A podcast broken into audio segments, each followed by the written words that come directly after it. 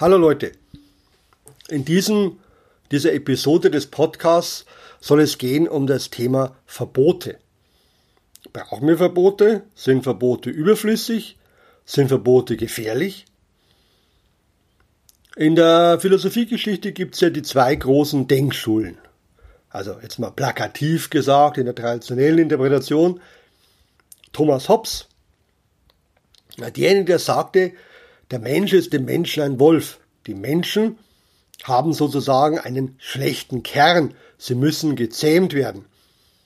Sie brauchen den starken Staat mit seinen Verboten, mit seiner Macht, mit seiner Ordnung, damit die Menschen zusammenleben können.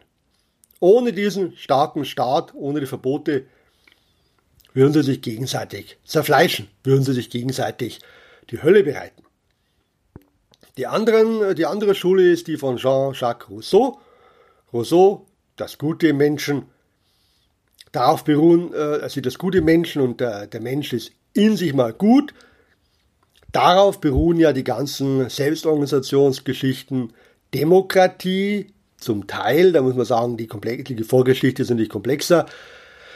Aber all das, was so vertraut auf den Menschen, auf seine Organisationsfähigkeit und so weiter.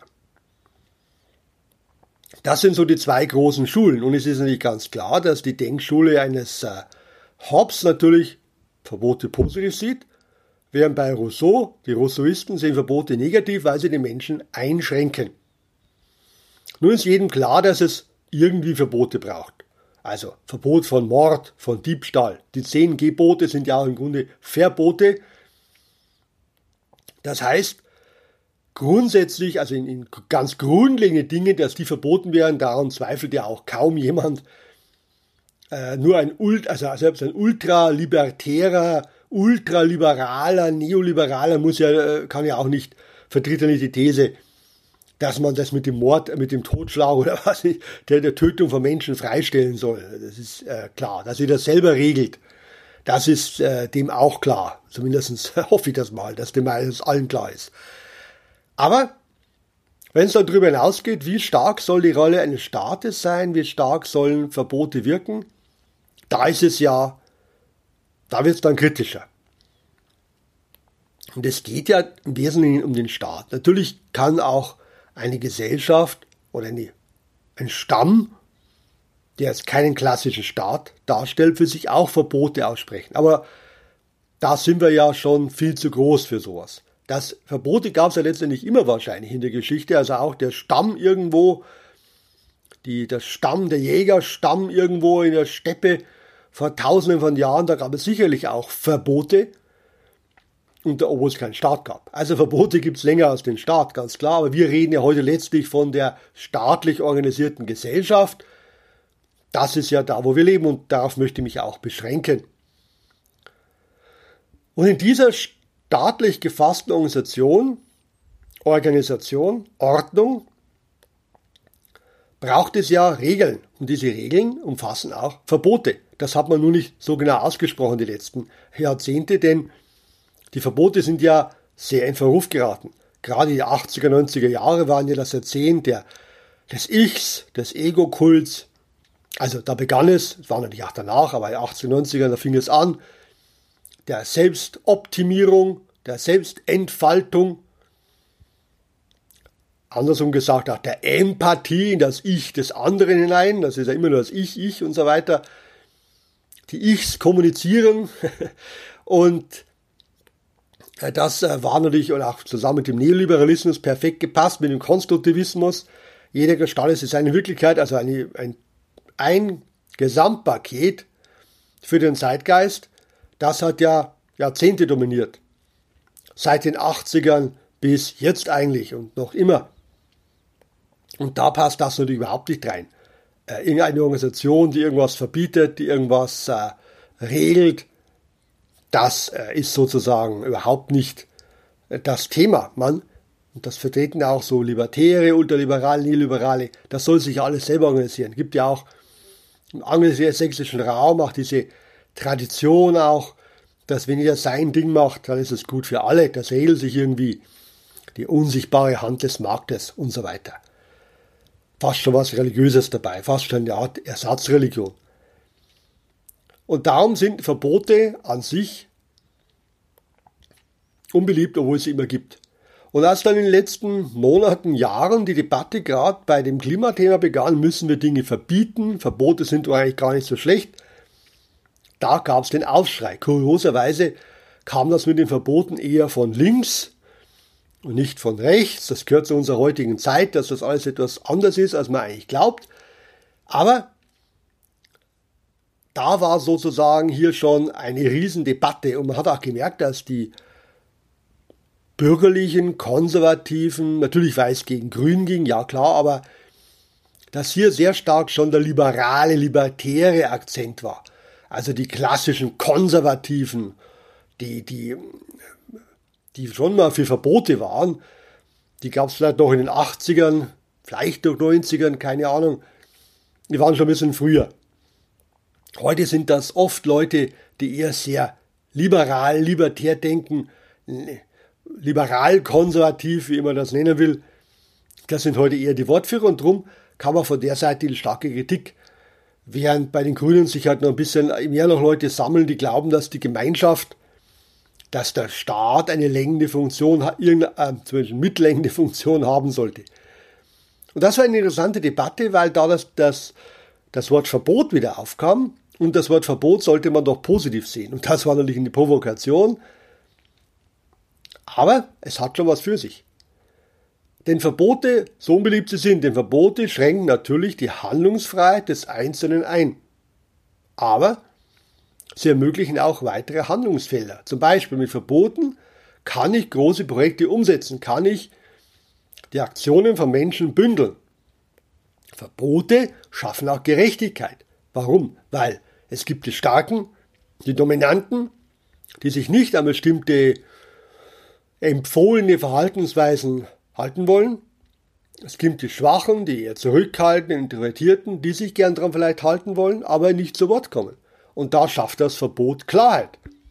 Das und das ist verboten, da muss sich dann auch der Starke dran halten, auch der Dominante dran halten.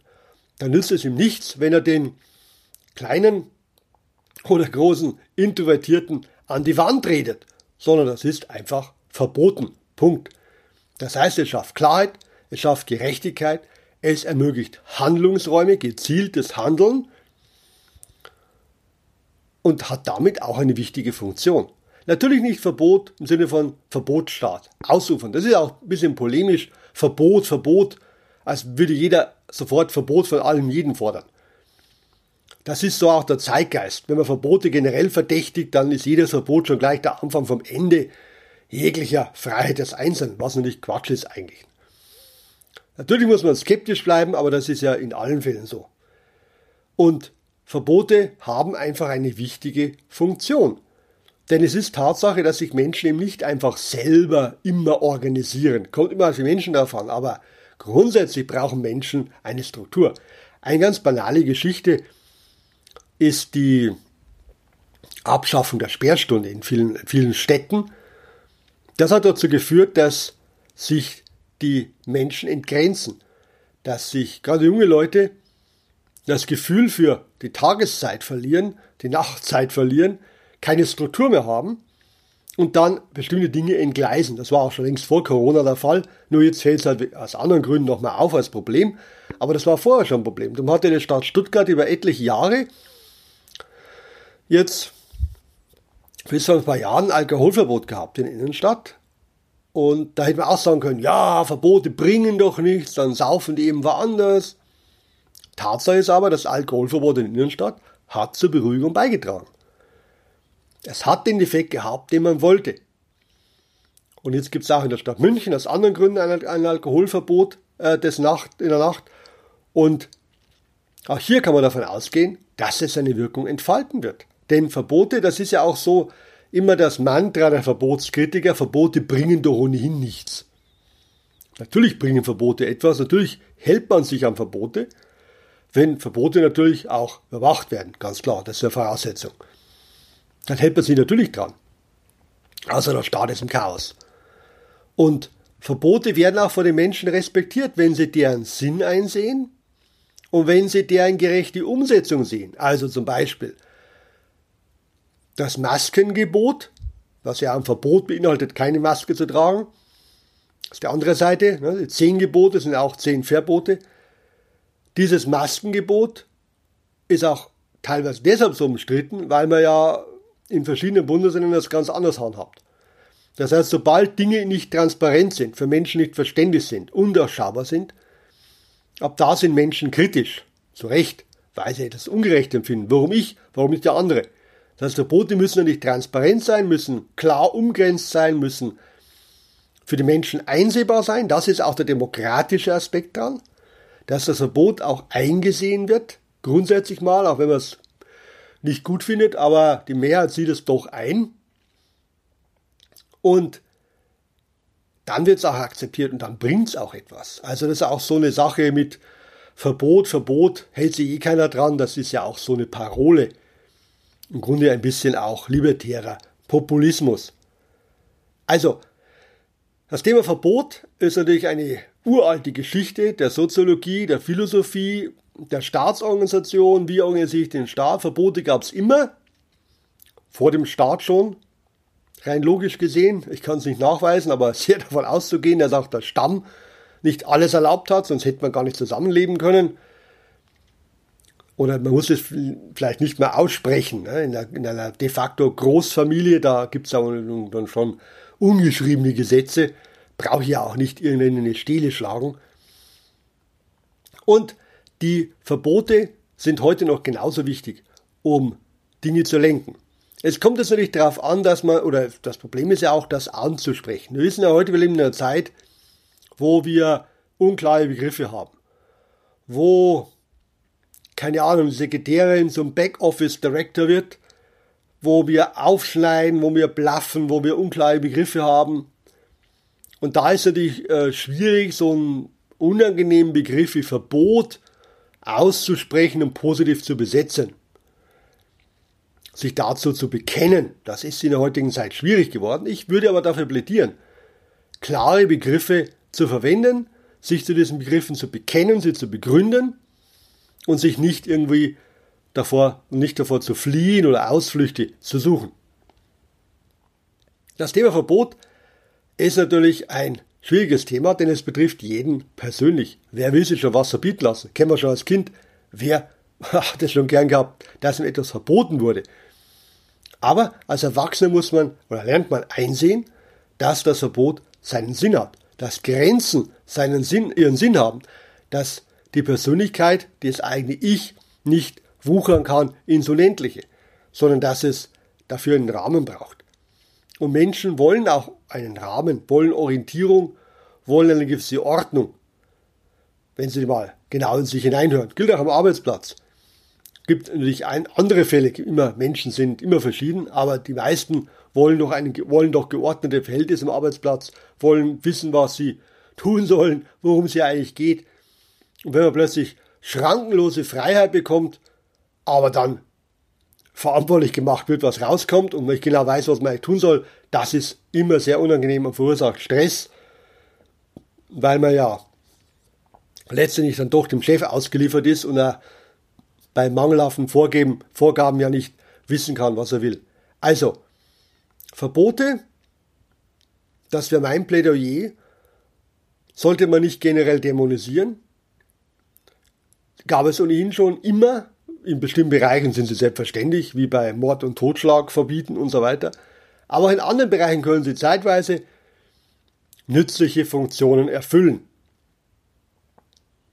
Also, ich denke, die Debatte über, eine, über, das, über Verbote, ja oder nein, unabhängig zum Inhalt, was man verbieten soll, da kann ich jetzt nicht darauf eingehen, ich bin ja kein Politiker, die sollte man wirklich mit kühlem Kopf führen und nicht in ideologische Denkmuster verfallen und dann plötzlich äh, nur noch libertäre, neoliberale Thesen vertreten. Das kann man machen, aber das sollte die Gesellschaft nicht dominieren, denn es gibt ja verschiedenste andere Denkansätze und die Gesellschaft sollte nicht von einer einzigen Ideologie dominiert werden. Das ist immer schädlich. Sonst das, äh, das lässt eine Gesellschaft erstarren. Man muss einfach immer wieder die Buntheit der Gesellschaft mit einbeziehen, die verschiedenen Ideen, die verschiedenen Ansätze und das zusammenwirken lassen. Natürlich auf einem Grundkonsens, das nennt man dann Verfassung, aber doch mit möglichst viel Einflüssen. Und ich denke, das, was wir heute haben, dieser etwas egoistische, liberal-libertäre Zeitgeist, den sollte man ein bisschen hinterfragen und auch andere Thesen wiederbringen. Gibt ja auch an der Philosophie ganz andere Schulen wie den Kommunitarismus, andere Bereiche. Gibt ja so viel, was man herziehen könnte, wo man sich bedienen könnte. Und da sollte man den Mut haben, auch mal ein bisschen weiter zu sehen. Und das Thema Verbot ist ja ein Lackmustest oder durch eine gewisse provokative Thematik. Aber das schadet auch nichts. So, das war's. Kurz oder lang, weiß ich jetzt nicht, zum Thema Verbot. Ein paar Gedanken, Ideen, Denkanregungen hoffentlich. Abschließend kann das nicht sein. Ihr müsst ihr ein Buch schreiben, das würde nicht reichen. Aber ich hoffe, es hat euch ein bisschen Spaß gemacht. Es war ein bisschen eine Denkanregung zum Weiterdenken. Mehr Anregung. Anregen soll es ja eigentlich sein, mein, mein Podcast. Äh, und ihr solltet dann weiterdenken, denn jeder soll ja das, soll er mitnehmen, was er braucht und äh, das entnehmen, was ihm weiterhilft. Mehr kann es ja nicht sein äh, und mehr soll es auch nicht sein. Ja, ich sage danke fürs Zuhören, bleibt dran, abonniert, wo immer ihr unterwegs seid, den Podcast, würde mich freuen und sage bis zum nächsten Mal.